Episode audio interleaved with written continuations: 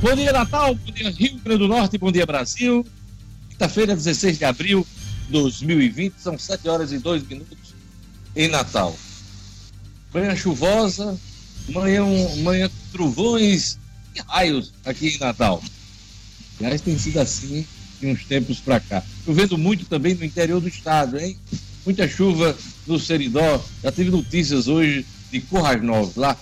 Os tanques, reservatórios, todo cheio. Que coisa boa.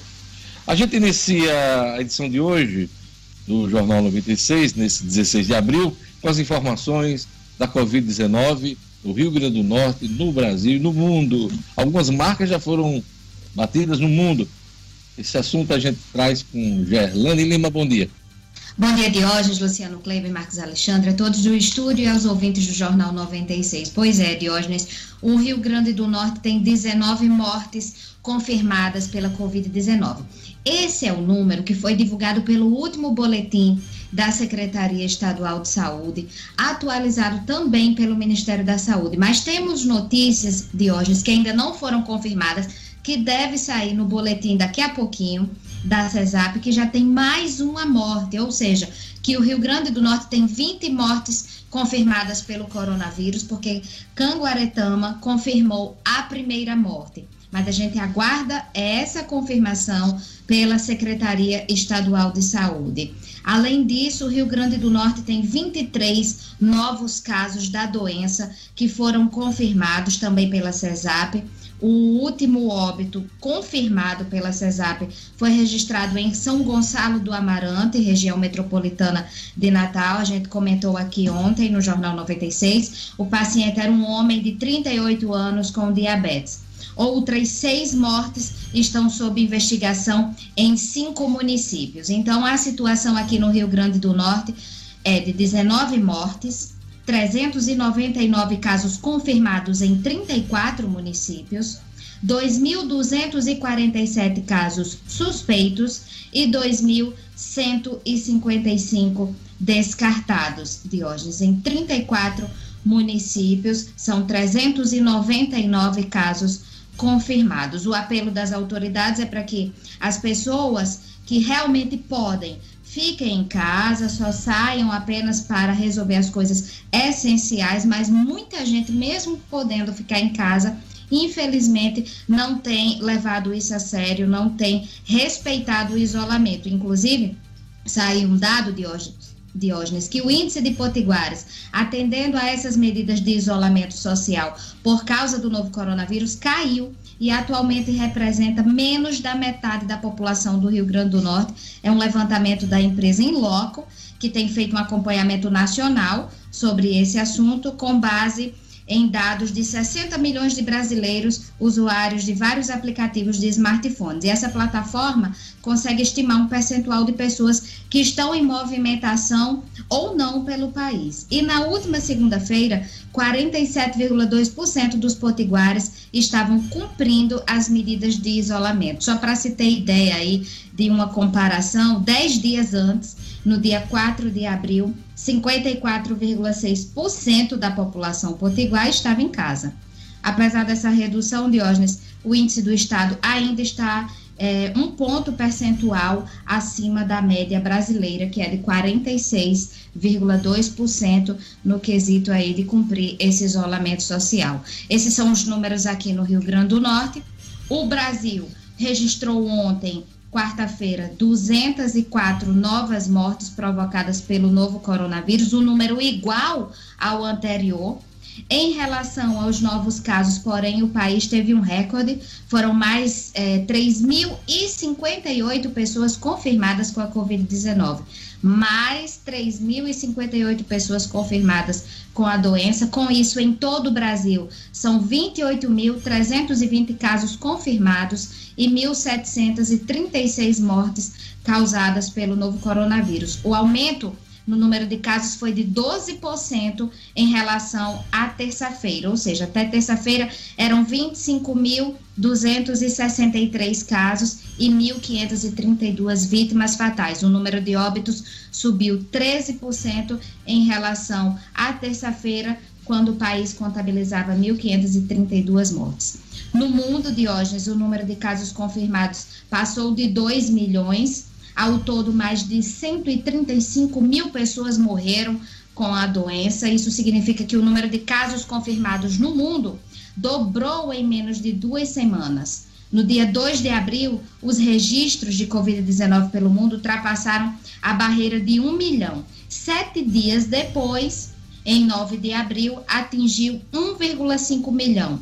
Mais seis dias depois, chega a 2 milhões. Hoje, são 2 milhões e 91 mil casos de coronavírus no Brasil, com mais, aliás, no mundo, no mundo, com mais de 135 mil mortes são as últimas atualizações do Ministério da Saúde, Diógenes. Ok, Gerlane, é, os dados que você apresentou sobre descumprimento do distanciamento social aqui no Rio Grande do Norte preocupam, porque nossa rede de saúde não está preparada para receber um aumento excessivo de casos da Covid-19, aliás, de qualquer doença, né? não só da Covid-19.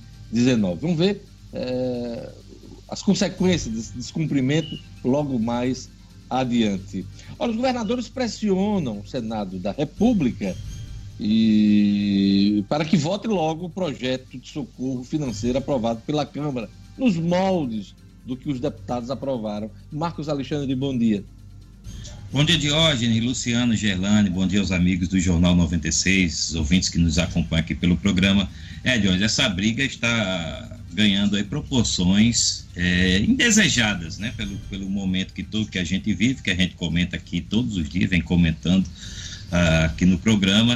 Uh, uh, a Câmara e o Senado começaram também a disputar protagonismo nessa questão. Antes, antes havia uma queda de braço entre governo e Câmara apenas. Agora o Senado também quer assumir esse protagonismo, que é o protagonismo para ele. E os governadores, claro, que são interessados na matéria, assim como os prefeitos, mas os governadores têm um peso político muito grande, estão re realmente pressionando o Senado, por exemplo, a encampar o projeto que foi aprovado na Câmara no início da semana, um projeto que prevê aí um aporte financeiro de em torno de 90 bilhões para estados e municípios. Esse projeto tem resistência do governo, do governo federal. A equipe econômica considera eh, esse, esse projeto uma espécie de cheque em branco para governadores e, e prefeitos. E o Senado tem, tende, no momento, a seguir aí a tese do governo. O Senado, dentro dessa linha de querer é, ter a, o destaque nesse processo, está aí tentando reverter e apresentar um projeto próprio né, é uma questão aí que, que vai se desdobrar, está demorando além da conta. Todos estão perdendo, na minha opinião, nesse processo. Pois é, não é hora de brigar por protagonismo político, porque o protagonismo do momento é da Covid-19, é da doença que ameaça o país, ameaça a economia, ameaça a saúde das pessoas, o dia a dia de todo mundo. Esse sim é protagonista no momento. As companhias aéreas, as empresas automotivas e o setor elétrico devem ter um aporte aí de 50 bilhões de reais em empréstimos do BNDES. Luciano Kleber, bom dia. Bom dia, Diógenes, Marcos, Germânio, O'Hara, o pessoal no estúdio e todos os nossos ouvintes. É, Diogenes, esse, esse anúncio foi feito ontem pelo governo federal, já há uma pressão já de alguns dias, acho que foi talvez os primeiros segmentos que começaram a pressionar o governo federal por auxílio, foram exatamente esses aí que a gente está citando, as companhias aéreas, o setor elétrico e o setor automotivo. No caso do setor automotivo, para você ter uma ideia, Diogenes, o, o número de financiamentos de carros, ele está há 60 dias. Faz 60 dias que não há um movimento sequer em financiamento de carros novos. É, no caso das companhias aéreas, é, por motivos óbvios, elas estão com reduções absurdas no seu movimento. E no caso das companhias elétricas, que a gente até poderia imaginar, ah, mas as pessoas estão em casa, estão, estão consumindo mais energia. Todos nós, é, individualmente, estamos com a sensação que nossas contas de energia virão bem mais altas esse mês, mas acontece que o consumo dos grandes, é, é das, das grandes empresas é, é, muito alto. E aí esse aumento de consumo residencial não compensa. O fato é que o BNDES deverá aportar algo em torno de 50 bilhões de reais nessas empresas. Na maioria dos casos, o BNDES deverá ficar como garantia com ações dessas empresas, mas uma parte dessa conta deverá vir para nós. E daqui a pouquinho eu posso detalhar um pouco mais sobre isso. Você falou na energia elétrica, na conta, eu também estou me preparando para uma conta salgada é, no próximo mês agora, né? Eu já cortei o iogurte, o presunto e o queijo para compensar esse aumento né, da energia elétrica. São medidas né, importantes que a gente tem tomado do ponto de vista econômico aqui em casa. Né, Os meninos chegam, abrem o pão aí, o pãozinho já é seco, sem nada dentro. Olha, energia elétrica, tal, internet. Então, vamos ter que colaborar. E todos realmente estão colaborando. Mas, mas você já fez essa composição, você cancelou aquelas viagens para Paris e tudo, aí já vai Não, isso certo. aí foi Luciano Kleber. Você está trocando os personagens, né? Ah, Luciano Kleber tem uma viagem marcada. no exterior agora é você, Marcos Alexandre. Olha, ah, agora, Marcão tinha cinco viagens programadas. É. Zé Camelo, do Sebrae, e Aldemir Freire, secretário estadual de Planejamento, concordaram ontem que o isolamento social é medida fundamental para conter a propagação da Covid-19 neste momento. Daqui a pouquinho a gente vai ver um trecho da minha live com Zé Camelo, do Sebrae, e também com o secretário estadual de Planejamento, Aldemir Freire, a live no minuto que realizamos ontem para medir né, o impacto da Covid-19 na economia do Rio Grande do Norte. Bastante interessante. Olha, clubes vão dividir 40 milhões de dólares por direitos de TV do brasileiro no exterior. Campeonato Brasileiro no exterior. Edmo Sinedino, bom dia.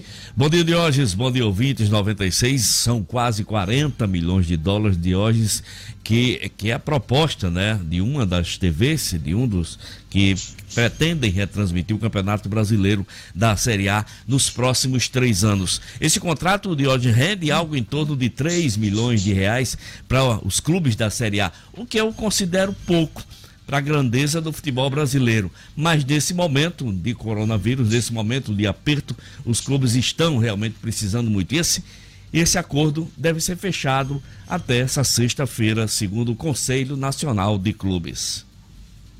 É isso aí. Daqui a pouquinho o Edmo Cidadino fala mais sobre futebol, sobre esporte aqui no Jornal 96. Queria mandar um abraço para o jornalista Tiago Medeiros, que faz aniversário hoje. Um abraço também para o músico Atila Carvalho, da banda Cinzeiro de Motel, que também está aniversariando hoje. E um abraço também para o Pablo Araújo, da Arte C, que faz aniversário, também faz aniversário hoje. Então, aquele abraço para essa turma aqui. E hoje é dia 16 de abril, Dia Mundial da Voz, é, da voz.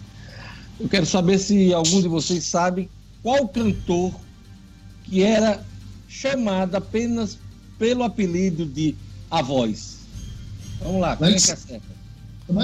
Orlando Silva.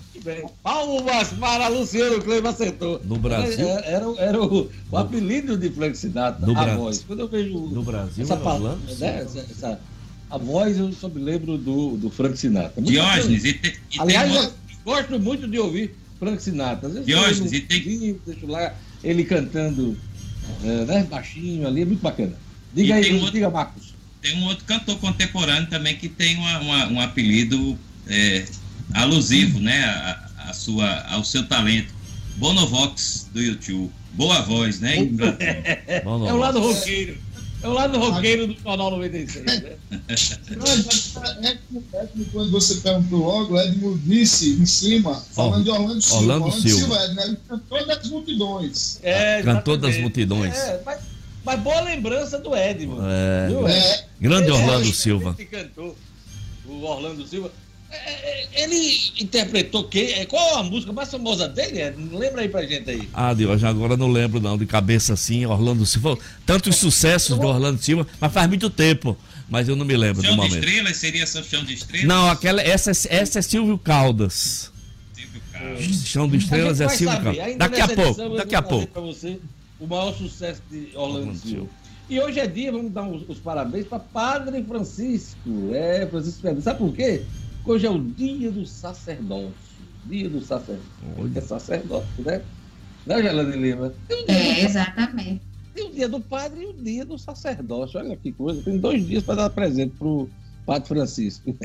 Aquele abraço, Padre Francisco, sempre na escuta do Jornal 96. E vamos a mais destaques da edição de hoje.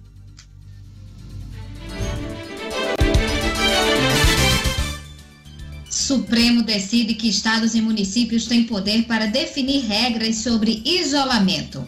Justiça suspende exigência de regularização do CPF para quem precisa receber auxílio de 600 reais. Após teste em laboratório, Ministério da Ciência diz que analisa ação de medicamento em pacientes com coronavírus. 25 governadores pedem que Senado mantenha ajuda bilionária a estados. Homem é executado a tiros dentro de lanchonete em Mossoró. Clubes vão dividir 40 milhões de dólares por direitos de TV do brasileiro no exterior. E a ABC faz promoção especial para retransmissão da final histórica de 2007. É isso aí, obrigado, Gerlane Lima. A gente vai aqui para a leitura rápida dos jornais nessa manhã chuvosa em Natal. A Tribuna do Norte traz a manchete principal: produção da Petrobras deve cair em 4 mil barris dia no Rio Grande do Norte. Luciano, todo dia a gente tem notícia ruim sobre a Petrobras. É, ontem a gente falava do corte de plataformas no Brasil inteiro, mais de 40, e aqui no Rio Grande do Norte, 24 plataformas. E a gente tem aqui essa manchete da tribuna: produção da Petrobras deve cair em 4 mil barris dia no Rio Grande do Norte. Deve ser pelo corte dessas plataformas, né? Exatamente, hoje. A manchete da tribuna de hoje é exatamente uma lupa, vamos dizer assim, no, na matéria que eles também já tinham divulgado ontem, é, dessa redução no número de plataformas. Esses 4 mil barris é exatamente o que as 24 plataformas produziam aqui no Rio Norte. Agora é sempre bom lembrar que esse corte, a princípio, está sendo anunciado apenas para o mês de abril. Marcos Alexandre, outra manchete da tribuna aqui, me chama a atenção. STF confirma autonomia de estados e municípios. O Supremo votou por unanimidade. Todos os ministros concordaram né, com o relator, o relator Alexandre Moraes, sobre a autonomia dos estados e municípios para tomar medidas que acharem necessárias nesse combate à Covid-19. É, imagino como essa decisão foi bem recebida no Palácio do Planalto, né, que tentava aí, tinha recorrido já, já havia sido, havido uma decisão é, nesse sentido do ministro Alexandre de Moraes, semana passada, né, na, na, naquela queda de braço, tá cheio de queda de braço, né, nessa crise, queda de braço política, bom dizer, nessa crise da Covid, e o governo federal tentando ter essa autonomia para determinar, né, de acordo com, com como quisesse, a, a política de isolamento social. Falava assim, o isolamento modelo vertical, né, para isolar só o pessoal do grupo de risco, e, a, e à medida que os estados majoritariamente, né, acho que todos, né, não, tem, não se tem notícia de alguém tomando uma posição contrária, é o do modelo horizontal, ou seja, o isolamento social vale para todo mundo, a não ser aqueles que atuam com serviços essenciais. Então, ontem o STF tomou essa decisão, como você disse, Diógenes, unânime, né, ratificando essa posição da autonomia de estados e municípios para definir essa política de isolamento social. A tribuna destaca aqui um, um assunto importante e interessante. Queijeiras criam site para vender produção. Produtores de queijos criaram site para manter as vendas no período de isolamento social. A medida conta com apoio do Sebrae. E ontem, na live, no Minuto, Zeca Mello, superintendente do Sebrae, fez menção a essa iniciativa das queijeiras, que vai ajudar nesse momento de crise, não tenho dúvida. CESAP analisa alternativas a hospital de campanha, as propostas recebidas pela CESAP RN para o hospital de campanha na Arena das Dunas são financeiramente inviáveis. Me parece, eu queria a opinião de Marcos Alexandre, do próprio Luciano o Gelane tiver alguma informação também, Parece que esse, esse hospital de campanha da Cesar subiu no telhado. Subiu. É, é, deixa eu, é, Marcos, desculpa, deixa eu só fazer um comentário antes, fazer o seguinte. Eu tenho certeza que não só subiu, como já se jogou do telhado, Jorge, porque foram duas, duas tentativas, né? E no meu entendimento, essa, essa frustração da iniciativa, do, da forma como o governo do Estado fez, é mais um ponto que eu preciso registrar aqui para a Prefeitura de Natal o que infelizmente vem sendo criticado, a meu ver, injustamente, com o seu modelo lá de usar a estrutura do antigo hotel Parque da Costeira. Por quê? A Prefeitura de Natal, Dionis, está fazendo as contratações em separado. Contratou, pegou a estrutura lá do hotel, reformou, gastou acho que 8 milhões, 6 milhões lá, está fazendo a contratação de pessoal, está fazendo a contratação dos equipamentos em separado. Sabe por quê, Diogo? Porque no mercado que a gente tem hoje, onde um respirador, eu citei isso aqui, um respirador que antes de toda essa crise custava 50 mil reais e hoje não custa menos de 300, e uma máscara que custava 7 centavos sai hoje por R$ 5,50, é impossível uma empresa só ganhar uma licitação e assumir o compromisso de montar todo um hospital de campanha do piso ao teto. É impossível. E a, as duas frustrações que o governo do estado teve tentando esse modelo, para mim, são a maior prova disso. Gol de placa para a Prefeitura de Natal, que fica aqui registrado. Meus parabéns, que encontrou a fórmula certa de fazer. E o que importa é que esses eixos efetivamente comecem a funcionar. E é, até corroborando o que você está falando, Luciano Kleber, fez isso de forma célere, com apoio das instituições, com apoio de tribunal, apoiamento até do Ministério Público e também de todos os atores envolvidos nessa questão. E de uma forma até rápida, né? Agora, ah, muitas críticas surgiram, e algumas até infundadas, em relação ao hospital de campanha do governo do Estado, e parece que não sai, não sai, não vai sair do papel, pelo menos como está formatado hoje. Marcos Alexandre, gostaria de ouvir. Exato, o Luciano tocou num ponto importante aí, a, a, a diferença né, de, de, de, um modelo para o outro, aliás, de um hospital para o outro, de projetos de hospital de campanha de um para o outro, entre a prefeitura e o governo da, do estado, é de modelo. A prefeitura realmente foi célere encontrou seu modelo rapidamente, é, logo nos primeiros dias, quando começaram a surgir essas notícias de necessidade de ampliação da rede de atendimento, a prefeitura, prefeito Álvaro Dias visitou lá o hotel, entrou em entendimento rápido com o Tribunal Regional do Trabalho, que também teve uma colaboração importante, e o governo ficou patinando né, na, na definição e do levando porrada, e levando cacete em rede social, quer dizer, não conseguiu resolver, até do ponto de vista da imagem, politicamente e, de, de, e do ponto de vista da comunicação, o encaminhamento desse hospital. Pois é, se discutiu, assim, até pela imprensa, vários modelos, né? O, o governo, por exemplo, chega, chegou a questionar por que, o governo não pensou em, em montar o hospital de campanha no centro de convenções, que é ele que administra, lá tem um espaço, é um espaço que está ocioso, né? não, não, não tem eventos, está, está tudo parado. Então, esse foi um, foi um dos modelos que foi, mas o governo preferiu. E até também a ideia, porque como a prefeitura instalou no Parque da Costeira, no antigo Parque da Costeira, usar até as instalações de barreira roxa. A, a, circulou isso na imprensa, não é, Luciano Kleber? Não, foi o PAP de hoje. No caso, o governo falou isso no PAP. Eles chegaram, inclusive, a visitar. O Barreira Roxa é Mas eu vi história. alguma coisa Barreira... sobre Barreira Roxa. Não, Barreira, Barreira Roxa... Roxa... em relação a hospedar os profissionais de saúde. Inclusive, isso. isso. deve começar a partir de amanhã. O hospital isso. de campanha não, né? Tá. E aí, olha, só, só concluindo, é, é, enquanto a prefeitura está prestes a abrir o seu hospital de campanha, o governo ainda não encontrou nem o seu modelo, né? Ainda Quer dizer, vai demorar, e depois que encontrar o modelo, ainda vai demorar uns dias para montar, né, especificamente, propriamente o hospital, e montar o, o, seu corpo de técnicos e de profissionais que vão atuar. O governo está atrasado.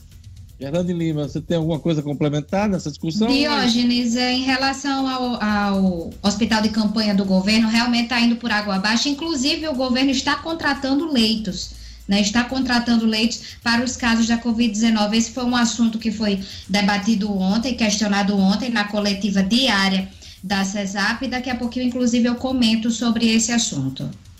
Diógenes, tá. deixa eu só fazer mais uma observação, Diógenes, sobre essa, essa situação que o Germano fez aí, que realmente está na imprensa hoje, desculpe, mas eu acho importante.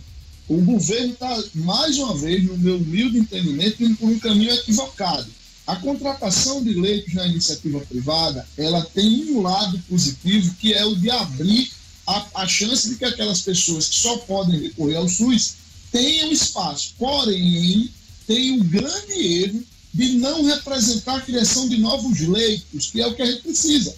tá certo? O sequestro de leitos em, em hospitais privados já é o previsto naturalmente. O SUS, se houver um colapso dele, ele já tem por prerrogativa ir buscar leitos nos hospitais privados. Então, esta contratação, mais uma vez, a meu ver, o governo está equivocado na forma como está levando à frente. Vamos rapidinho aqui a passagem dos jornais nacionais. O Globo traz aqui, em tom de despedida, Mandetta pede uso da ciência contra a Covid-19. Ontem teve muita movimentação novamente em torno do Mandetta. O principal, um dos principais assessores dele no ministério, o Wanderson de Oliveira, chegou a pedir demissão. Esse cara é especialista em epidemiologia secretário de Vigilância em Saúde, está na linha de frente desse combate à Covid-19. Ontem ele chegou a pedir demissão, o ministro não aceitou e na coletiva, participando já em tom de despedida, disse que o Wanderson vai sair com ele, juntamente com os demais que o acompanharem, depois que houver o anúncio do novo, do novo ministro. Né? É, o Globo traz aqui é, três nomes que são cotados. Hoje o presidente Jair Bolsonaro já se reúne com um deles, que é o médico Nelson Teik, eh, que será recebido hoje em Brasília. Ele é oncologista. A gente já citou aqui no Jornal 96 também os nomes de Ludmila Rajá, cardiologista, e o chefe do Hospital Albert Einstein, o Lottenberg, né? O Cláudio Lottenberg.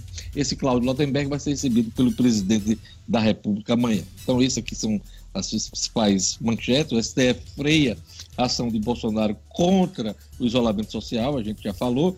O, o Globo também registra aqui a morte de Rubem Fonseca, morto aos 94 anos, escritor, fez fama graças às obras cruciais como Agosto e Feliz Ano Novo, mas também pela folclórica reclusão. Ele era famoso por isso. O grande Rubem Fonseca faleceu ontem de um ataque cardíaco. Então está registrado hoje em todos os jornais. O Estado de São Paulo também traz aqui o Rubem Fonseca, a morte dele.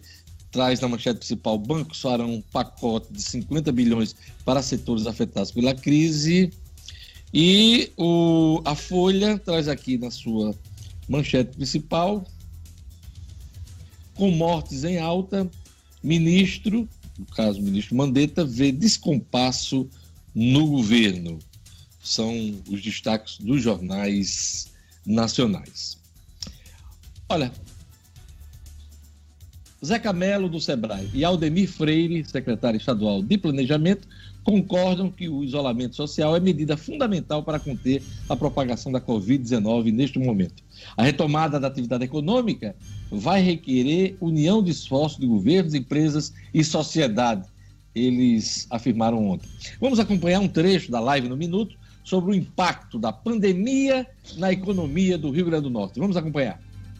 O primeiro deles é o seguinte: a crise da Covid é inédita e de uma rapidez extremamente danosa e com grau de incerteza muito grande. Qual o diagnóstico que os senhores fazem dos estragos já causados na economia do Estado? Eu começo com o Zé Camelo. Vamos lá, Zé. Em termos do Rio Grande do Norte, em termos de Brasil, isso pega a gente num, num momento terrivelmente ruim. Né? É, se, você, se você pegar o PIB do Brasil, se se, se configurar esse, essas, essas previsões é, de, perda de 5 pontos é, no PIB desse ano, nós vamos PIB, nós vamos ter um valor equivalente ao PIB de 2010. Então, quando se falava em década perdida, a década perdida é essa, que, que, que termina de uma forma nefasta nesse ano de 2020, do ponto de vista da, da economia. E para a gente aqui no Estado, eu acho que pega é, a questão do turismo de, de frente, né? pega todos os setores, e a gente ainda tem um, um, uma notícia muito ruim, que é essa baixa do valor do, do, do petróleo, que pega também a questão da de uma, uma, atividade econômica que eu achava que era que que que estava em expansão extremamente que podia ser extremamente exitosa no Rio Grande do Norte, que era essa saída da Petrobras para a entrada de novos de novos players, digamos assim, né? Então, para a gente pegar só dois duas áreas muito muito importantes da nossa economia, eu acho que é, é, a gente vai ter uma, uma, uma, uma, uma, um ano muito ruim, sabe? O que não significa que a gente não possa se recuperar e, e, e ver a coisa é, é, é, é com otimismo para frente. Qual o diagnóstico que o senhor faz desse momento da crise e dos estragos na economia do Rio Grande do Norte, secretário Aldemir Freire? Nos últimos 100 anos, nós tivemos grandes tragédias humanitárias e econômicas e sociais. A Primeira Guerra Mundial, a crise de 29, a Segunda Guerra Mundial, eu essa agora talvez não se equipare às grandes guerras, mas, se, mas é equivalente ou, ou, se aproxima dessas tragédias mundiais. Ela é uma tragédia do ponto de vista econômico, ou seja, afeta dramaticamente as, as economias, e quanto mais frágeis são as economias, mais a tendência é a população sofrer com isso. Uma coisa é você ter uma economia desenvolvida com ampla rede de proteção social, outra é você ter uma em que praticamente metade dos trabalhadores são informais, e aí você tem a capacidade de, de, de afetar é muito maior. Então você tem um drama econômico que tem impacto nas empresas, que tem impacto nas finanças públicas, que tem impacto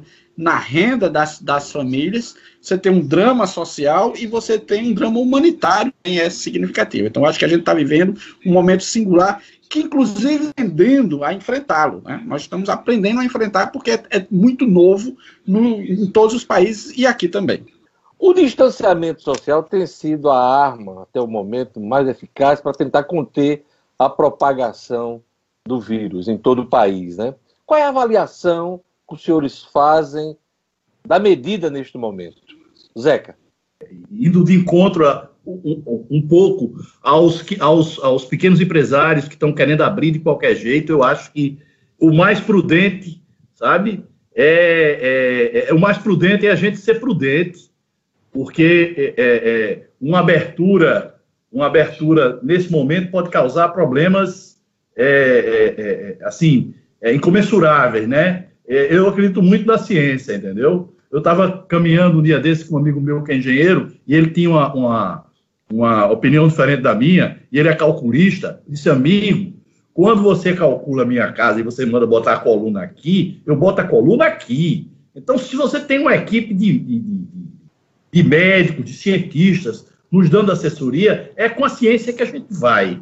Claro que mitigando, tentando resolver, não é? é, é, é muito atento ao momento que a gente pode é, abrir um pouco em relação a isso, mas eu acho que as medidas estão sendo tomadas pelo governo brasileiro, pelo Estado do Rio Grande do Norte, eu acho que são medidas que as mais prudentes. Secretário, qual a avaliação que o senhor faz do distanciamento social neste momento? O remédio mais efetivo que se tem hoje contra o vírus é o distanciamento social. Não há nenhum outro com mais efetividade. Por enquanto, o nosso sistema de saúde ainda está sendo capaz de dar conta e de dar atendimento a essas pessoas que estão chegando em casos graves. E ainda assim morrem pessoas. Mas no Amazonas já chegou num quadro desse, o Ceará está num quadro já para a próxima semana e que não tem mais leitos de UTI, e por isso que é preciso isolamento, para que você retarde né, a, o, a velocidade de contaminação e para que você tenha tempo de você expandir os leitos, quer leitos gerais, quer leitos de UTI, porque se a gente fizer isso, se não fizer isso, vai acontecer de uma vez só, uma demanda muito grande, e o sistema de saúde será incapaz é, de acompanhar então, nesse momento, conforme, conforme disse Zeca, não é o momento, pelo menos aqui no Rio Grande do Norte e em vários estados, não é o momento de relaxamento. Nós estamos longe do pico da doença no Brasil, no Rio Grande do Norte, mas já dá para ver a luz no fim do túnel. Quando é que as pessoas vão poder voltar a trabalhar, mesmo com restrições, mesmo é, dentro de determinadas regras? Quais os critérios Zé Camelo. As medidas que foram tomadas são as medidas corretas no sentido da gente mitigar o problema. Entendeu? Então, é, essa, essa, é a, essa é a perspectiva. A gente tem que criar as condições e de um horizonte, certo? De saída disso, para dar fôlego, entendeu? Para dar alternativas até psicológicas. Né? Porque não é brincadeira. Não é brincadeira você ter uma pousada na pipa, por exemplo, ou você ter um restaurante em São Miguel do Gostoso, e você não ter solução, porque tem alguns casos que você tem alguma alternativa, e tem outros que você não tem alternativa, entendeu, Dami? Não tem, cara. É, uma coisa terrível. Dá para ver a luz no fim do túnel, secretário? Antes da gente ver a luz, a gente ainda vai passar por um período mais escuro.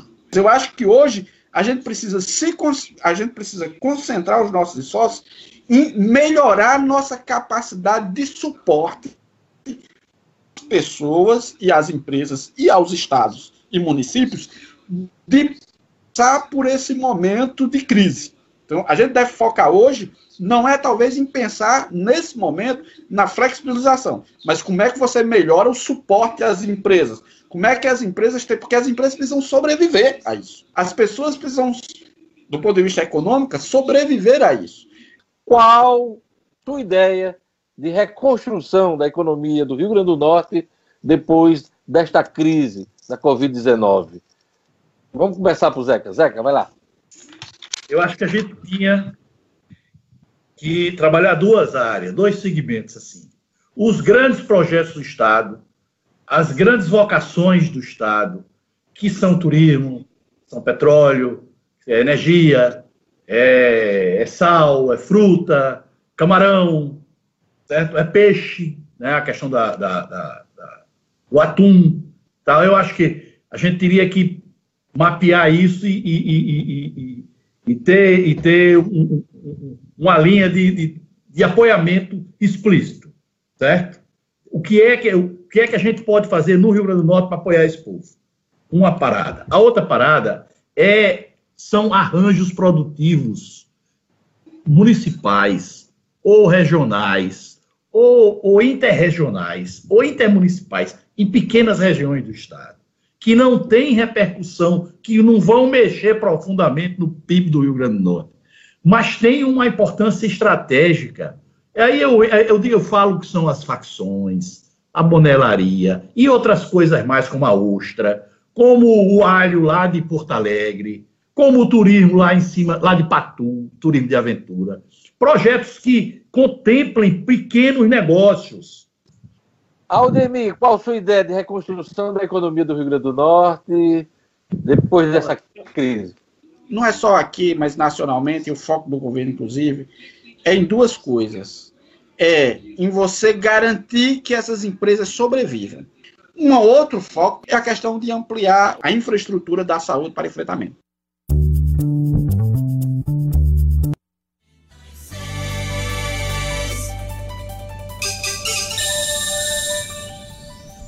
7 horas e 40 minutos. Pois é, vocês viram aí um trechinho da live no minuto, o Zé Camelo do Sebrae e o Aldemir Freire, secretário estadual de planejamento. Na semana que vem teremos mais, hein? Viver Marina tá com a promoção nunca vista, hein? Todas as plantas com 50% de desconto. Eu vou repetir, hein? Todas as plantas com 50% de desconto, pela metade do preço acima de 200 reais, o Vermarino entrega em Natal sem taxa de entrega. Para você comprar no Vermarino, nesse período de pandemia, isolamento social, você pode comprar pelo WhatsApp, tratar com Magali. Anote o número 99982 5546. Vou repetir: 99982 5546. Viveiro Marina. Todas as plantas com 50% de desconto. Metade do preço, hein? É, e avisa, claro, um descontão desse não aceita troca. Fique em casa, que Vermarina leva as plantas até você. Vermarina, a grife do paisagismo. Vamos à previsão do tempo hoje no Rio Grande do Norte, informações da Clima Tempo. Previsão do tempo.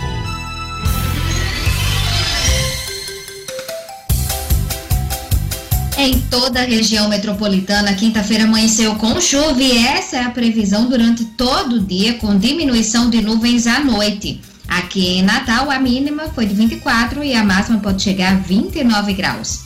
Em Pau dos Ferros, quinta-feira de tempo abafado, com pancadas de chuvas rápidas em todos os períodos. Mínima de 24 e máxima de 32 graus. Em Umarizal, a previsão é de sol entre nuvens, mínima de 23 e máxima de 33 graus.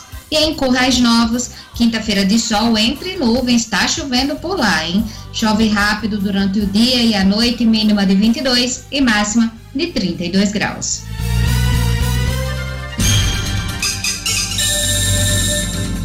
Sete horas e 43 minutos. A gente vai para um rápido intervalo, daqui a pouquinho a gente volta com o Jornal 96, com mais notícias da economia, da política, da Covid-19 futebol com Edson Cinedino e o Estudo Cidadão com Rara Oliveira. Daqui a pouquinho a gente volta com o Jornal 96.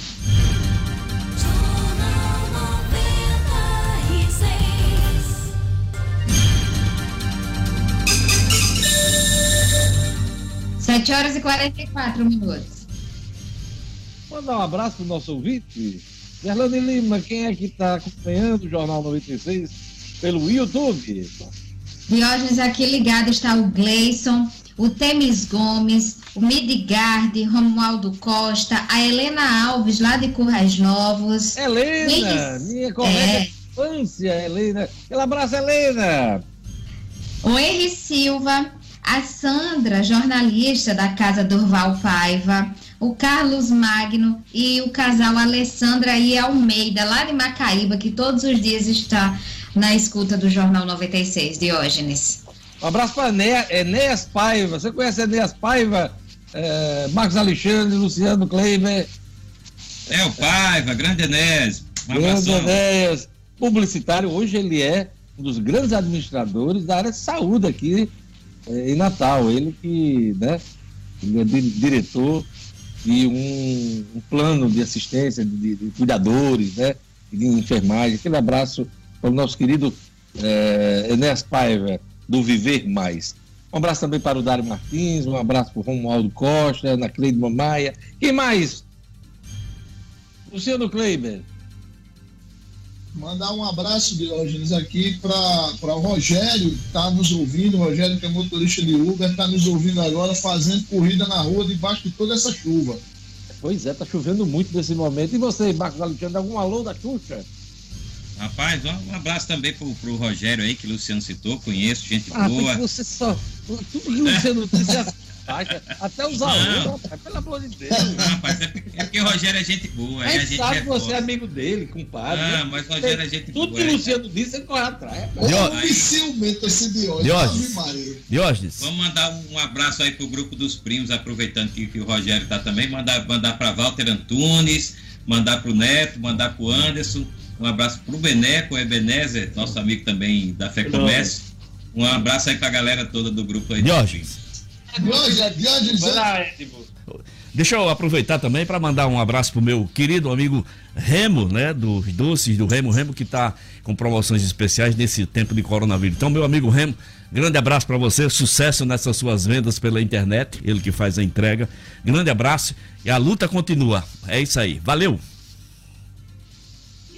chamar o Edson Cinedino para falar. Aliás, ia não, né? Vou chamar o Edson Cinedino para a gente falar sobre o esporte aqui no Jornal 96. Por quê? Porque os clubes vão dividir 40 milhões de dólares por direitos de TV no Brasileirão. Isso é a transmissão do exterior, né? Edmo Cinedino. Esportes com Edmo Cinedino. Edmo. Pois é, Diógenes, quase 40 milhões de dólares, o que equivale a 209 milhões de reais durante três anos.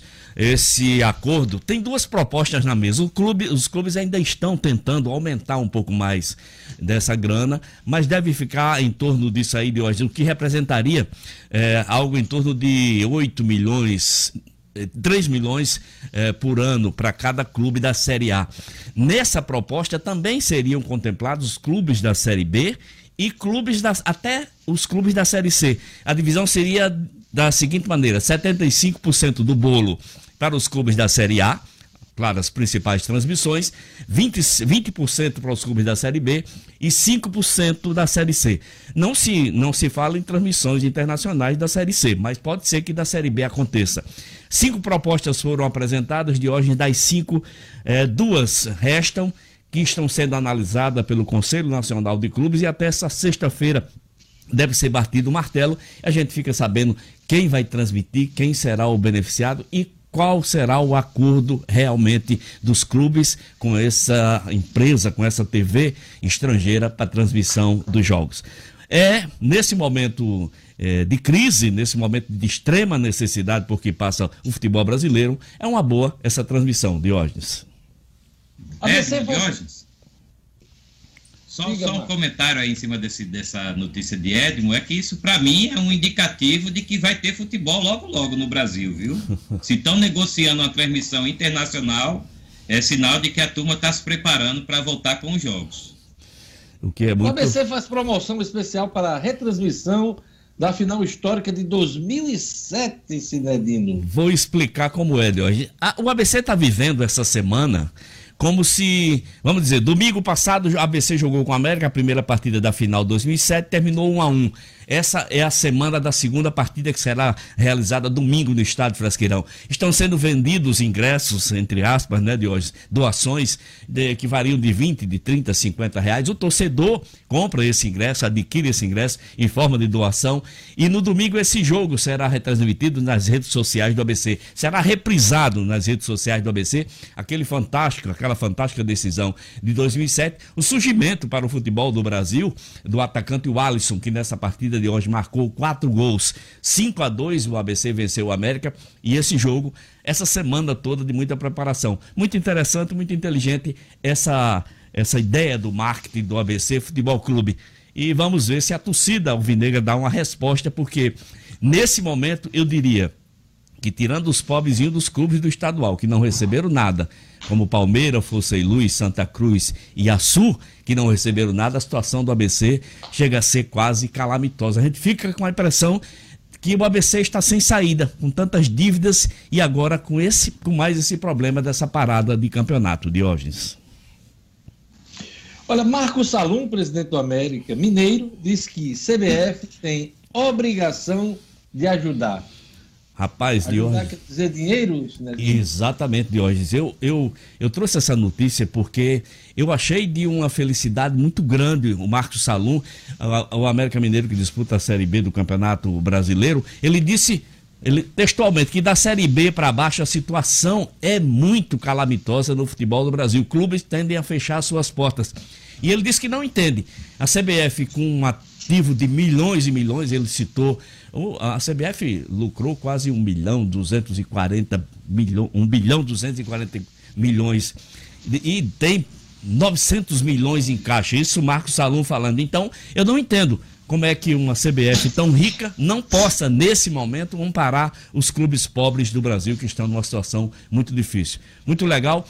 Assim como fez Romário, senador Romário, pedindo ajuda aos clubes, o Marcos Salum falou em defesa de todos os clubes pobres do Brasil de hoje. Você acredita nessa ajuda da CBF, Ed? Infelizmente não acredito, de hoje. Mas quem sabe, né? Por livre e espontânea pressão, pode ser que caia algum trocadinho aí na conta do Açu, do Fosse Luz, do Palmeiras de Goianinha, enfim. Não das federações, né? As federações têm, encaixa dinheiro sobrando, né? Isso aí eu não tenho nenhum problema em dizer, porque além da mesada que recebe todo mês da, da CBF, Zé Vanildo ainda recebeu esse acréscimo de 120 mil, mas esse dinheiro, ao contrário do que fez a presidenta da Federação Paraibana, não foi destinado aos clubes, ainda não tem destino esse dinheiro que a CBF mandou para José Vanildo. Para a FNF, bem claro.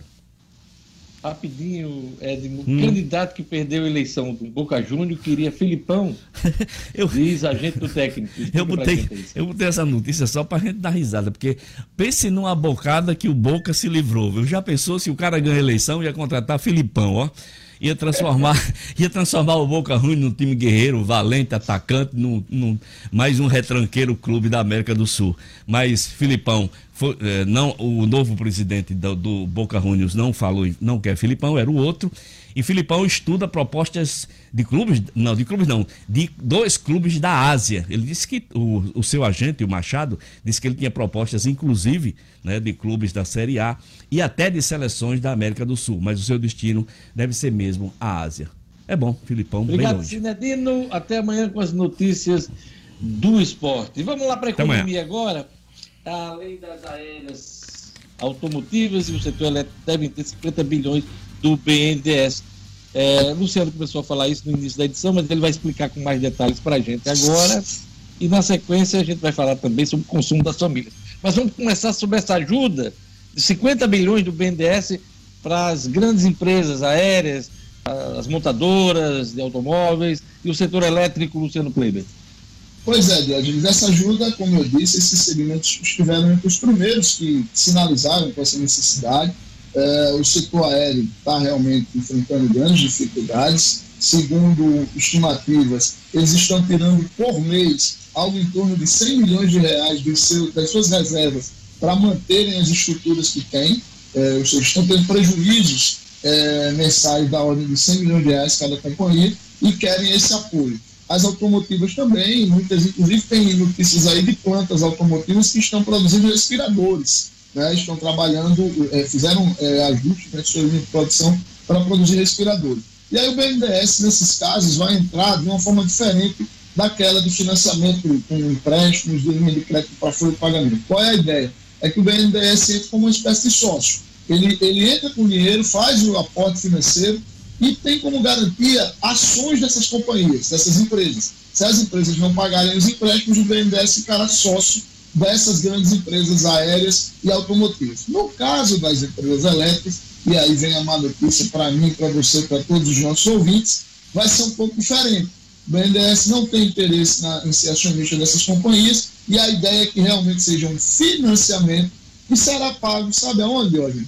Na conta de energia, quando tudo isso passar a expectativa é que esses empréstimos sejam diluídos entre 50 e 60 meses. Então, meus amigos, vamos nos preparar que quando passar a pandemia, vem conta de energia mais alta por aí.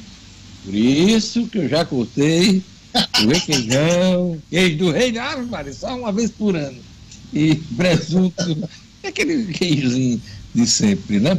Olha, no Cicobi, o maior sistema cooperativo do Brasil, a tarifa sobre o limite do cheque social continua zerada. Com a nova regra, as instituições financeiras podem cobrar 0,25% da tarifa sobre o limite do cheque social acima de 500 reais. Isso nas outras instituições, porque o Cicobi não vai aderir a essa regra. Ou seja, usando ou não o cheque social, sua tarifa continua zerada no Cicobi, porque usar os serviços de forma justa faz parte dos valores do Cicobi. Entre em contato com a agência do Cicobi no edifício Portugal Center em Natal e fale com o gerente Denivaldo, hein? Denivaldo, cara legal, vai explicar as vantagens de ser mais um cooperado Cicobi. Ligue Cicobi, Cicobi que estimula as compras regionais, hein? Pois é. Cicobi, 32 34 23 86, 32 34 23 86. Olha, a folha do Tribunal de Contas do Estado mostrou altos salários de conselheiros e procuradores.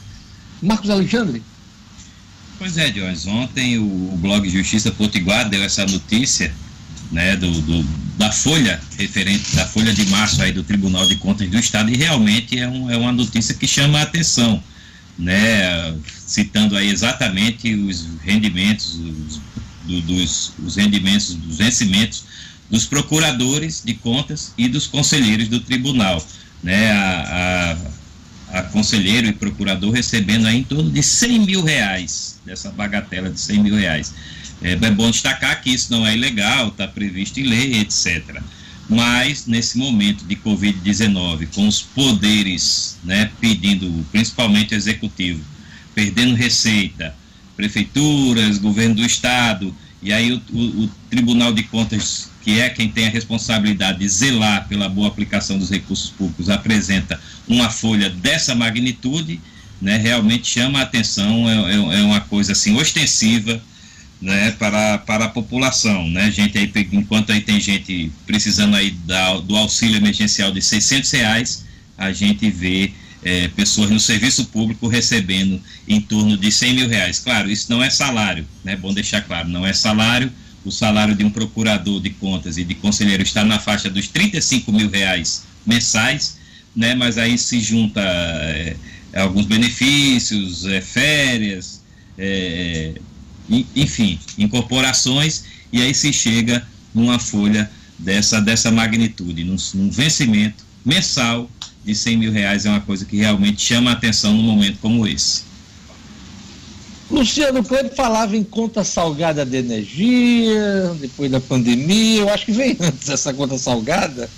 Mas Gerlando Lima tem uma informação sobre o COSERN, que oferece parcelamento da conta de energia até 12 vezes no cartão. Complicado, hein? Você parcelar a conta de um mês, o outro mês vem a conta de novo. Explica pra gente, Gerlane. E assim vai, né, Diógenes? Mas como tem muita gente com fatura atrasada, então a hum. COSERN está oferecendo esse parcelamento no cartão de crédito. Para contas pra, atrasadas. Talvez pra, seja uma boa, porque o camarada acumula lá aquela dívida e é uma forma dele ficar quites com a empresa, né, Gelana? Aliviar, aliviar o bolso, porque não está fácil. É como diz Diógenes, a fatura, a tendência nesse período de isolamento é que a fatura venha mais alta, que a conta de energia esteja mais alta e vai aumentar. A tendência é essa, aumentar. Então, para não, não virar uma bola de neve tão grande, a COSERN oferece essa facilidade para justamente quitar as faturas de energia. A modalidade permite a quitação também em uma única vez, sem juros. O pagamento pode ser efetuado por meio do site da empresa, assegurando mais uma comodidade aos consumidores, ou seja, evita aglomeração em fila para pagamento. Na nova facilidade de quitação são aceitos os cartões Master, Visa, Hiper, Elo e Amex, Diógenes. Para aderir a esse parcelamento, é só acessar o site da COSERN, que é coserne.com.br, www.coserne.com.br, seleciona a opção pagar com cartão de crédito, o cliente deve inserir os dados do cartão, seleciona a quantidade de parcelas e clica em pagar com cartão. Então, é, é super simples, para quem está acostumado a fazer compra pela internet, é um procedimento parecido. As novas determinações, vale lembrar, são temporárias, não representam isenção do pagamento da fatura de energia. Os clientes que não, claro, que não honrarem os compromissos, estão sujeitos à incidência de juros e multa por atraso. Não vai ter energia cortada de hoje, mas vai pagar a multa, vai pagar o juro, isso aí não vai mudar. E para facilitar o recebimento da, da fatura e o pagamento das contas, e também claro, contribuir para a saúde de todos, a COSERN tem orientado os clientes a cadastrarem, a se cadastrarem por e-mail e atualizar os dados, principalmente o e-mail e telefone celular, também pelo site da COSERN ou pelo aplicativo que pode ser no tablet ou smartphone. Então é só colocar os dados da conta por e-mail para ter essa facilidade. Quem quiser pagar com cartão no site também tem todo o passo a passo, Diógenes. Por falar no consumo das famílias, para estimular esse consumo, o governo federal prepara um pacote focado em quem tem salário acima dos 5 mil reais, Luciano Kleiber. Pois é, Dionis, esse é mais um pacote que o governo federal começa a montar e, e aí ele tem um sinalizador que é até, vamos dizer assim, preocupante, porque já é algo que o governo pensa para depois de junho para se esse, esse cenário se estender até do meio para o fim de junho, porque o governo entende que os meses de abril e maio, com esses auxílios que foram colocados, tanto para o pessoal que, que já está mais vulnerável economicamente, como para as empresas, ele acredita que esses dois meses estão mais ou menos cobertos. Só que aí a ideia é que a partir de junho se começa a pensar, porque é sempre bom lembrar que o número do PIB do ano passado, mesmo aquele PIBinho de 1%, ele foi sustentado, basicamente, isso vem acontecendo há mais ou menos cinco anos no Brasil, pelo consumo das famílias. E, obviamente, o consumo maior de quem ganha mais. E aí essa faixa de renda acima de 5 mil reais começaria nas contas dos técnicos do, do governo a sentir mais isso, a ter menos consumo por falta efetivamente de dinheiro ali pelo meio de junho. E aí a ideia seria liberar recursos das contas ativas do FGTS com saques direto na conta dessas pessoas. A expectativa é que esse projeto injete algo em torno de 30 bilhões de reais na economia E as regras detalhadas de quem vai poder sacar, a partir de quanto, como serão feitos esses saques, ainda estão sendo discutidas pelos técnicos do governo. Olha, na hora de contratar um cuidador para o idoso, criança ou pessoa com limitação física ou psíquica, é preciso muita atenção, hein? E a garantia do trabalho de qualidade, com um profissional capacitado, você tem com a franquia Cuidare, empresa referência em cuidadores do Brasil. Todos os profissionais têm, no mínimo, a formação de técnico de enfermagem e são capacitados para oferecer serviço de excelência. A cuidar e cuida de quem você ama e no conforto do seu lar. Ligue e conheça os planos Cuidar. 4039. 41 41 40 39. Luciano, você estava falando em consumo das famílias. Eu estava lembrando um dia desse. Esse momento que as pessoas estão, é, nesse momento que as pessoas estão em casa, sabe uma promoção que daria muito sucesso, faria muito sucesso e seria muito importante para a economia, a Black Friday. Deveriam antecipar a Black Friday, que é no final do ano, para esse período agora. Os caras não pensaram ainda nisso aí. Fica a sugestão, né? É, é a Black Friday ou algo parecido que movimente o comércio no Brasil inteiro. Por que não? Nesse momento de pandemia, você fazer compras online. Então fica dada a dica, fica a dica, boa aí, né? dica. né? Para que a gente possa boa dica, boa ter alguma promoção desse tipo que tenha, que tenha amplitude, que tenha alcance nacional e talvez até internacional. Por que não uma Black Friday fora de época, né? Olha, a Justiça suspende exigência de regularização do CPF para quem precisa receber auxílio de 600 reais. Os detalhes com O'Hara Oliveira, do Estúdio Cidadão. Estúdio Cidadão, com O'Hara Oliveira. Bom dia, equipe. Bom dia a todos que nos acompanham. Pois é, a decisão é do juiz federal Ilan Presser, do Tribunal Regional Federal da Primeira Região, que suspendeu a exigência da regularização do cadastro de pessoa física, o CPF, para que se possa receber o auxílio emergencial de 600 reais. A regularização do CPF é uma das exigências da Receita Federal para se receber o pagamento. E o que tem se observado são aglomerações em todo o país de pessoas em busca de solucionar o problema. Na decisão, o magistrado afirmou que a formação de filas provoca aglomerações e este tipo de situação representa manifesta contrariedade às medidas de distanciamento social recomendadas pelas autoridades de saúde. O magistrado tomou a decisão ao analisar uma ação apresentada pelo governo do Pará e determinou a suspensão imediata em todo o território nacional da exigência da regularização do CPF junto à Receita Federal para fins de recebimento do auxílio emergencial. A medida tem um prazo de 48 horas para ser adotada pela Caixa Econômica e também pela Receita, sob pena de multa no valor de 5 mil reais por dia de atraso. Para facilitar o cadastro, a Receita chegou a regularizar 11 milhões de CPFs que estavam com pendências com a Justiça Eleitoral. Mas ainda tem muita gente precisando atualizar dados e até mesmo fazer o CPF. O apelo do governo é para que o trabalhador tente primeiro resolver tudo pela internet e evitar ao máximo a ida a um posto de atendimento. Mas não é o que tem sido visto, inclusive aqui no Rio Grande do Norte. Da decisão, cabe recurso. O'Hara Oliveira, para o Jornal 96.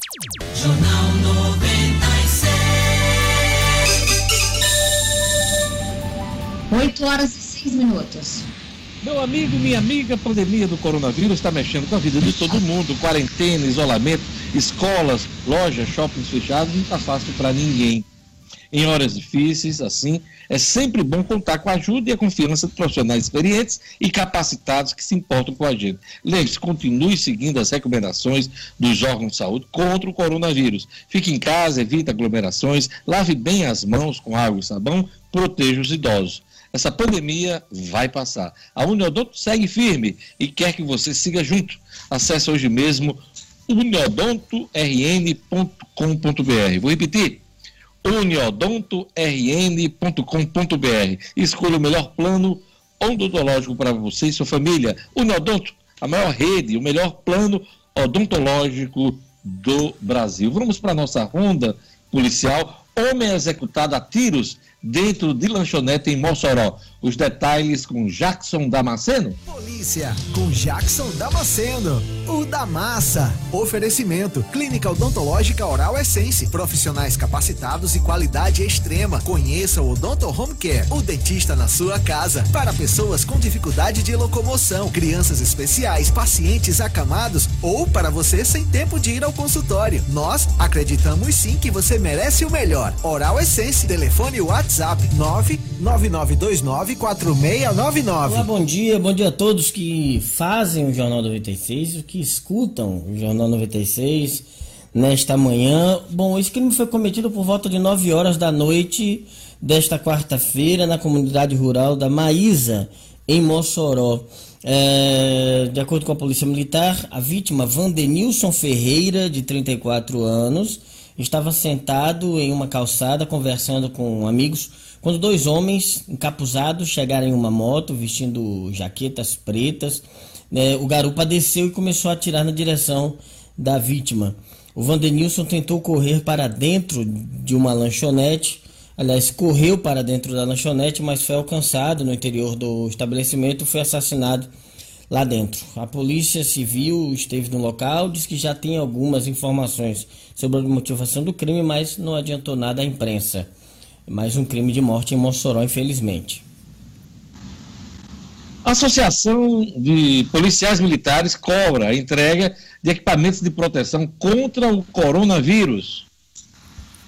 Olha, a Associação de Subtenentes e Sargentos da Polícia Militar e Corpo de Bombeiros voltou a se manifestar no fim da tarde de ontem contra a, a, falta de equipamento de proteção individual para os policiais militares do Rio Grande do Norte. Eles reclamam que máscaras, álcool em gel não estão sendo entregues de forma sistemática aos PMs que fazem o trabalho de patrulhamento, patrulhamento em todo o Rio Grande do Norte. Eu, particularmente, recebi reclamação do pessoal do 4 Batalhão, por exemplo, o pessoal atua na Zona Norte.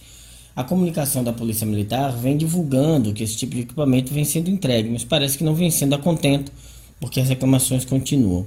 A Associação de Subtenentes ingressou inclusive com um mandado de segurança exigindo a entrega desse material e ainda o afastamento de policiais militares que façam parte do grupo de risco, como por ter é, diabetes, hipertensão, enfim. Até agora não saiu o resultado desse pedido junto à Justiça, fique aí a expectativa.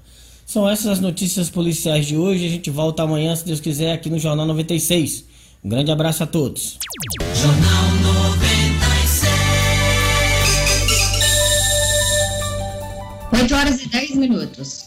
Gerlane Lima, ninguém acertou as seis dezenas da Mega Sena no sorteio 2.252 realizado pela Caixa Econômica Federal no Espaço Loterias em São Paulo. Vamos aos números uh, sorteados ontem? 01, 17, 30, 37, 46 e 50. Vou repetir: 01, 17, 30, 37, 46 e 50. O prêmio acumulou, tem sorteio no próximo sábado, dia 18, e está estimado em 20 milhões de reais, Diógenes. Eita, olha aí. Quina teve 20 acertadores, né? E a quadra 1.723 apostas vencedoras. 20 milhões, hein, para o próximo sábado. Já, já é uma motivação para a gente jogar. Vamos lá, tentar sorte nesse período de pandemia. Olha, o Rio Grande do Norte pode perder até 1,4 bilhão de reais em queda de ICMS com nessa crise, nesse período agora da Covid-19. Marcos Alexandre. Para quem assim não tem muita ideia do que do que dos efeitos, né, das consequências que essa crise da Covid-19 pode causar na economia, está aí um bom indicativo, né? Essa, essa, esse dado aí, de hoje de perda de receita de 1 bilhão e 400 milhões de reais em seis meses é projetado pelo Ministério da Economia, né? Que fez, é, que, que ontem divulgou uma nota técnica é, fazendo, né? Informando essas projeções em estados e municípios, projeções. No Rio Grande do Norte, há, há essa projeção de 1 bilhão e 400 milhões, se, se a queda de receita com ICMS aqui for de 50% em seis meses, até, até outubro. Se for de 10%, o Ministério da, da Economia projeta algo em torno aí de 300 milhões de reais de perda. Para a gente ter um, uma noção ainda mais clara do que isso pode representar, né, o governo do Estado está tentando captar, ou pelo menos estava no antigo Plano Mansueto, o, aquele antigo que previa contrapartida, estava... Esqueça esse plano Mansueto antigo. Ele acabou. Ele Isso. outro objetivo. Eu estou dizendo isso porque não, é, o que foi aprovado essa semana, inclusive foi encaminhado com o aval eh, nessa discussão aí toda dos estados e municípios, é outra coisa. Palavras do secretário Aldemir ontem, secretário estadual de planejamento aqui no Rio Grande do Norte, Aldemir Freire. Esse plano Mansueto tem nada a ver com aquilo do ano passado. Exato, Jorge. É, é só para dar o parâmetro do que o, a meta que o governo do estado tinha de captar né, era de 1 bilhão e 200 milhões de reais. Isso foi, foi dito até aqui no programa pelo, também pelo secretário Isso Carlos Eduardo passado, Xavier. né? Isso. Para o governo da- do estado ajustar suas contas. E aí, se houver mesmo essa, essa perda projetada pelo Ministério da Economia, imagine só, é um, vai ampliar ainda mais o déficit já dramático aqui do, do Rio Grande do Norte. E, para complementar, Natal, por exemplo, que é a capital, né, a Prefeitura de Natal, poderia perder aí em seis meses, eh, em termos de ISS, né, que é o tributo municipal, algo aproximado de 400 milhões de reais. Significa aí também eh, o pagamento de mais de seis, de seis folhas, nesse, de seis folhas para o funcionalismo público de Natal. Luciano, a Justiça suspendeu a exigência de regularização do CPF para a pessoa receber o auxílio de 600 reais. A decisão do TRF1, Tribunal Regional Federal da, da primeira região. É uma decisão sensata, né? Porque as pessoas estão tendo dificuldade de ter acesso ao dinheiro. Alguns estão com problemas. A regularização de alguns documentos, CPF, às vezes até títulos de eleitor. Mas, momento de emergência, precisa facilitar a vida das pessoas. É preciso facilitar, até porque esse dinheiro já demorou muito para chegar, para começar efetivamente a chegar. Né? A, a Caixa já está falando hoje nos jornais que já chegou a liberar 3,4 bilhões de reais nos últimos dias. Aí, inclusive, aquela estimativa que tinha aí, que temos algo em torno de 40 milhões de brasileiros, entre 40 e 50 milhões de brasileiros, já está sendo revista. E o Ministério da Cidade já fala em algo em torno de 75 milhões de brasileiros que poderão ser beneficiados com esses 600 reais. Gerlane Lima, para a gente encerrar, duas informações importantes. Uma é que o governo do Rio Grande do Norte contrata mais 60 leitos para o caso Covid, aquilo que a gente até já falou aqui, a contratação de leitos na rede privada. O Luciano lembrou aqui que, não sei se foi o Luciano ou foi o Marcos, os dois também falaram sobre o assunto, a necessidade da criação de novos leitos, não só a contratação de leitos. Mas 60 leitos foram contratados pelo governo do Estado, né? 60 leitos, Diógenes, que estão em duas unidades da Liga aqui em Natal. 20 deles serão destinados a pacientes oncológicos em casos críticos e 40 para assistência ventilatória. Diógenes, esse quadro de, de ocorrências do, no Rio Grande do Norte leva a preocupação por essa quantidade de, de, leitos que são insuficientes, como o Luciano, como a gente já abordou aqui, a necessidade são, não, não é de leito, não, não é de criação de leitos temporários, e sim que, se, que a gente tenha leitos nos hospitais para cuidar dos pacientes que realmente necessitam. Outro dado que foi apresentado ontem na coletiva de hoje, naquela coletiva diária, para falar dos números do, da Covid-19, é que o governo do estado realizou 2.994 testes rápidos para identificação de contaminação do coronavírus. Um total de 2.665 foi descartado. Então, foram descartados 2.665 testes aqui no Rio Grande do Norte. Outro dado informado ontem na coletiva é que hoje, você falou do Hotel Barreira Roxa, Diógenes, e hoje o governo abre as inscrições para os profissionais de saúde utilizarem o hotel no período de descanso como forma de proteger as famílias, para aqueles profissionais que estão na linha de frente no cuidado dos pacientes com coronavírus. Então, são ofertadas 150 vagas, precisa de uma inscrição, essas inscrições serão abertas hoje hoje. E entre outras medidas adotadas pelo governo, é a ocupação de espaço já disponibilizado pela Prefeitura lá de São Gonçalo do Amarante para a implantação de 100 leitos que poderão atender ao município. O município que já registrou duas mortes pela Covid-19. Vai atender não só o município, mas cidades do Mato Grande, Zona Norte e também atendimentos com a Prefeitura de Parnamirim para oferta de leitos de retaguarda. Para a próxima semana, está prevista a chegada de 30 novos ventiladores adquiridos pelo consórcio Nordeste e até o final desta semana o Rio Grande do Norte recebe testes rápidos para a identificação do novo coronavírus. Diógenes. Marcos Alexandre, Luciano Kleiber, o que é que a gente precisa ficar atento hoje? Vamos lá, Luciano. Eu acho que hoje a gente precisa ficar atento exatamente a esse anúncio aí do governo federal de auxílio às grandes empresas. É, a gente precisa discutir, no meu entendimento, como será paga essa conta do setor elétrico. Não sei se o segmento é, residencial vai conseguir arcar, até mesmo empresarial, vai conseguir arcar com essa conta pelos próximos 50, 60 meses. E o pagamento das folhas das micro e pequenas empresas, a reclamação é grande, Luciano. Ninguém está tendo acesso a esse crédito, essa linha de crédito, já anunciada há quase um mês. O grande problema, Dionísio, é que os bancos seguem impondo muitas exigências. Os bancos só querem emprestar quem tem como seguir no mercado cadastro bom. E cadastro bom passa por um nível de endividamento das, das empresas, no máximo até 40%. Ora, empresa que tem endividamento de 40% não precisa pegar financiamento para pagar folha, não, Dionísio. Verdade. A linha de crédito é para quem está com a corda no pescoço, Luciano Kleber. Marcos Alexandre, a gente precisa estar atento aqui hoje. A Brasília.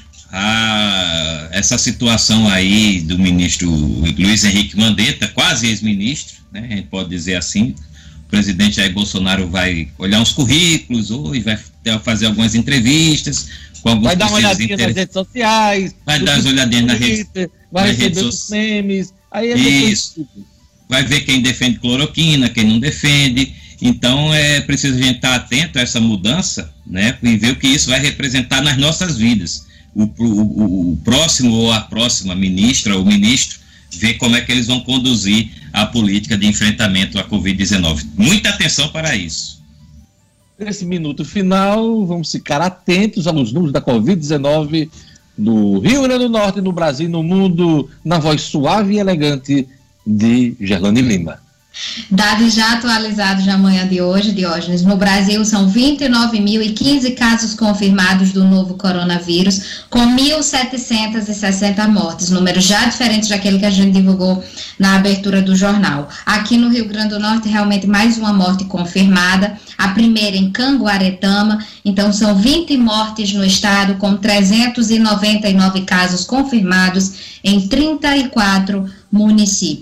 E no mundo ultrapassou aí a marca dos, dos 2 milhões, 2 milhões e 91 mil casos, com 135 Vila. mil mortes diógenes. É isso aí. Quanto, re- repita os números nacionais aí e, e- e mundiais. No Brasil, de acordo com os últimos dados do Ministério da Saúde, Diógenes, são 29.015 casos confirmados. Aqui no Brasil, com 1.760 mortes. No mundo, 2 milhões e 91 mil casos, com 135 mil mortes. É isso aí. Obrigado, Gerlane Lima. E a gente está encerrando o Jornal 96. Queria agradecer a presença de todos. Eu aqui já estou com a minha santinha, aguardando o Padre Francisco Fernandes. Hoje é dia do sacerdócio e daqui a pouco tem um Fé na Vida com o Padre Francisco Fernandes. Obrigado, Gerlane. Obrigado, Luciano Kleber. Obrigado, Marcos Alexandre, Edmo Sinedino, Rara Oliveira. Obrigado, Jorge Fernandes e também o nosso querido Kleber. Valeu. Que Nossa Senhora nos proteja e até amanhã. Até amanhã.